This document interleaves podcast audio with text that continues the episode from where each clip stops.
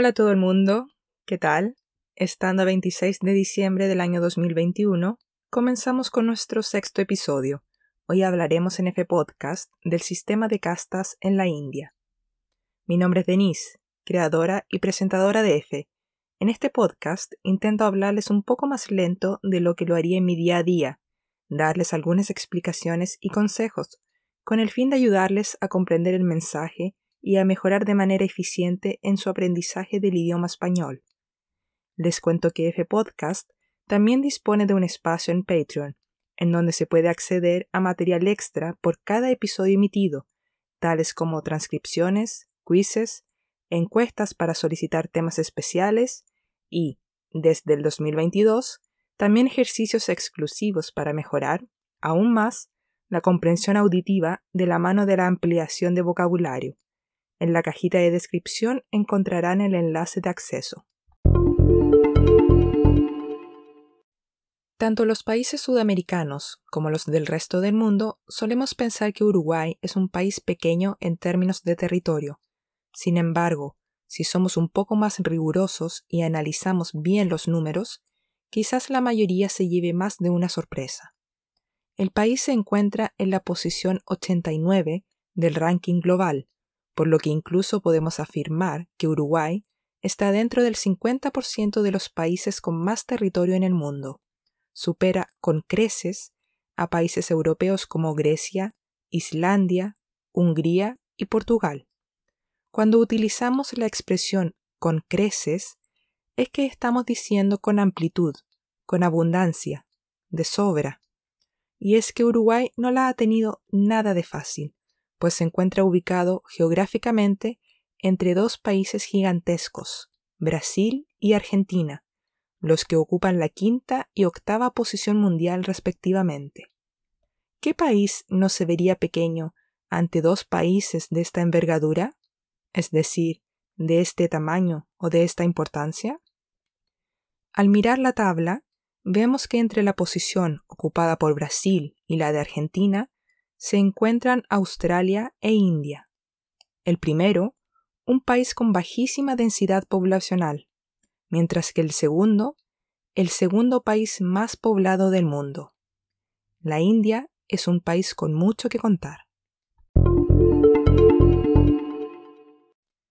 ¿Sabían que el significado de la palabra indio no es el mismo que el de la palabra hindú?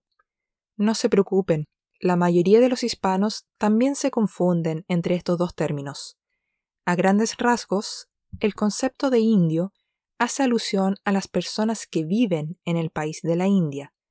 Esta palabra, desde hace 500 años aproximadamente, también se utiliza para nombrar a los nativos de América, pues Cristóbal Colón, cuando descubrió el continente americano, al pensar erróneamente que había llegado a la India, llamó a los indígenas de América como indios. Por otro lado, el término hindú hace referencia a las personas que profesan la religión del hinduismo. Profesar significa seguir y practicar una creencia. El hinduismo es el resultado de la unión de creencias provenientes de variados pueblos locales, junto con las que trajeron los arios. En esta parte de la historia, el término ario tiene una connotación religiosa, cultural y lingüística, y, en ningún caso, racial. El hinduismo es una amalgama de conceptos relacionados con la espiritualidad, las tradiciones, las creencias y el estilo de vida. Una amalgama es, dicho en palabras simples, una mezcla. La religión hinduista a pesar de ser una religión, no posee ninguna de las características típicas de las religiones, pues no posee ni un profeta, ni un libro sagrado, ni una autoridad religiosa, ni una iglesia como institución. Es más, los practicantes de la religión son libres de ser monoteístas, agnósticos o ateos, entre otros. Una persona monoteísta es alguien que cree en un solo Dios. Es por ello que los hindúes prefieren denominar al hinduismo con la palabra Dharma, en vez de religión, pues la primera logra abarcar la amplitud y la ambigüedad del hinduismo. Los temas principales del hinduismo son 1. El Dharma, que habla de religión, ética y obligaciones. 2. El Arta, alusivo al trabajo y a la prosperidad. 3. El Kama, que hace referencia a la satisfacción de los deseos y las pasiones. Y 4. El Moksha, que habla de la salvación espiritual. Ser alguien hindú no solo se trata de creer, sino que también de practicar. Quien se aprecie como tal debe participar de rituales de meditación y de oración, asistir a ceremonias relevantes y a peregrinaciones esporádicas. Cuando hablamos de que algo es esporádico, nos referimos a que sucede con poca frecuencia. En la mayor parte de las tradiciones hinduistas se adora a la sagrada literatura de las Vedas. Las Vedas son los cuatro textos más antiguos de la literatura india, los que juegan el papel de recordatorio de la herencia cultural de los hinduistas. El hinduismo ha sido perseguido en innumerables ocasiones durante su historia por parte de los practicantes de otras religiones.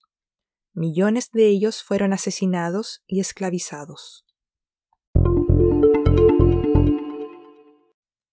Según el hinduismo, los seres humanos provenimos de las partes del cuerpo de un dios llamado Brahma.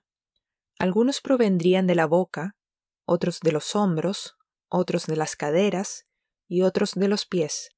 Es así como el hinduismo desarrolló y estableció una manera de estratificación social. ¿Saben qué significa la palabra estratificación? Pues se refiere a la clasificación de las personas en grupos sociales.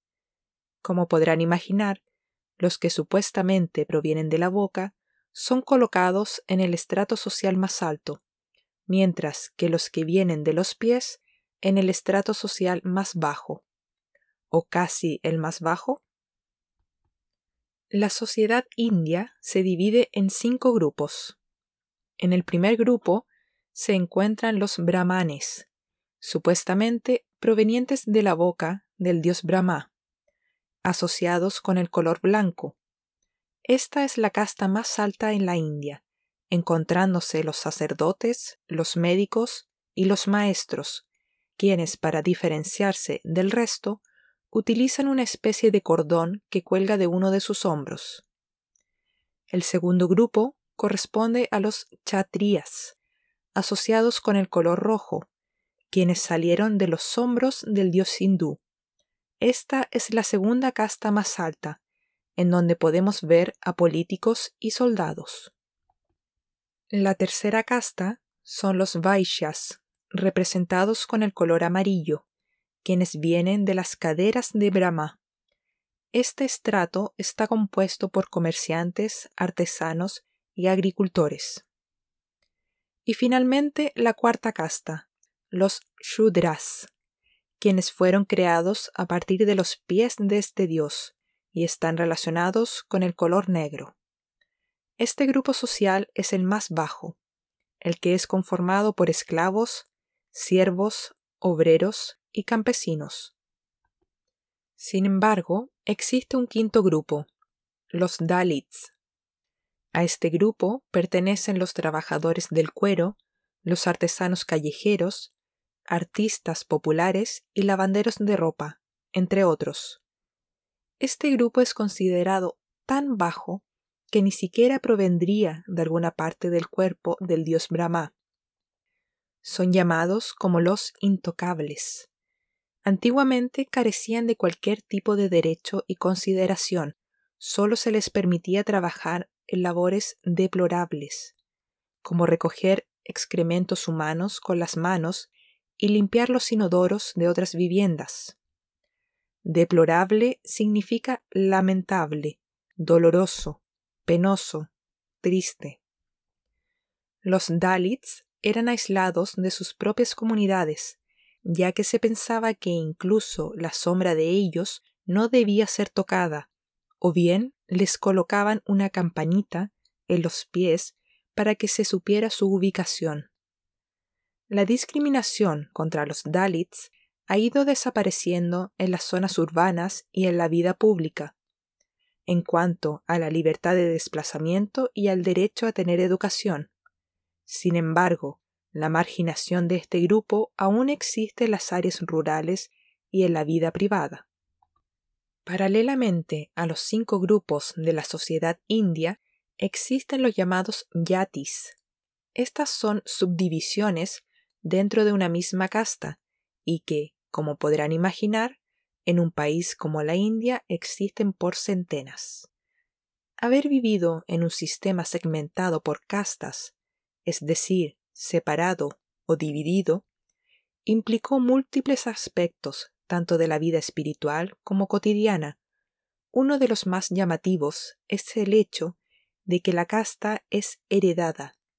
Esto quiere decir que cada persona pertenece a la casta que tienen o tuvieron sus padres y también todos sus antecesores. Lo mismo sucede con el trabajo todas las personas han debido desempeñar la misma profesión, oficio o labor que desempeñaron sus padres y antecesores. Desafortunadamente, no es posible cambiar de casta bajo ninguna circunstancia, a menos que sea después de la muerte, pues los hindúes creen en la reencarnación y piensan que, si una persona cumplió con sus obligaciones en la tierra, al reencarnarse nacerá en una casta superior. Por otro lado, y no menos llamativo, es que según el hinduismo, tanto el matrimonio como la aceptación de alimentos tocados o cocinados por una persona perteneciente a una casta inferior ha sido considerado como algo impuro y contaminante. Algunas parejas que se han casado fuera del sistema de castas han sufrido de intimidación y exclusión.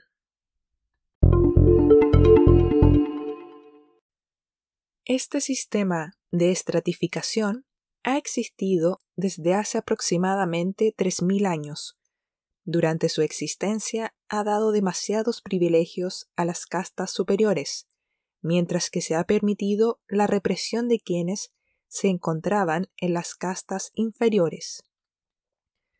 En 1950, la Constitución india abolió el sistema de castas y prohibió la discriminación contra los Dalits. Sin embargo, esto ocurrió solo en el plano legal, pues en la práctica la marginación de este grupo se ha extendido hasta la actualidad. Desde 1989, se ha implementado un sistema de cuotas en puestos del gobierno y en instituciones educativas, con el objetivo de ofrecer mayor igualdad a quienes habían pertenecido a las castas más bajas y habían carecido de todo tipo de oportunidades. Hoy en día, gran parte de los 160 millones de Dalits del país aún viven en la pobreza. No obstante, algunos de ellos como B.R. Ambedkar y K.R. Narayanan llegaron a ocupar posiciones relevantes en el país, mientras que el primero fue el autor de la Constitución india, el segundo fue el primer presidente Dalit del país, un gran logro. Los matrimonios entre personas de diferentes castas se han vuelto más comunes. Lamentablemente, a pesar de su evolución, hoy en día la sociedad india continúa reconociéndose entre sí mediante el sistema de estratificación.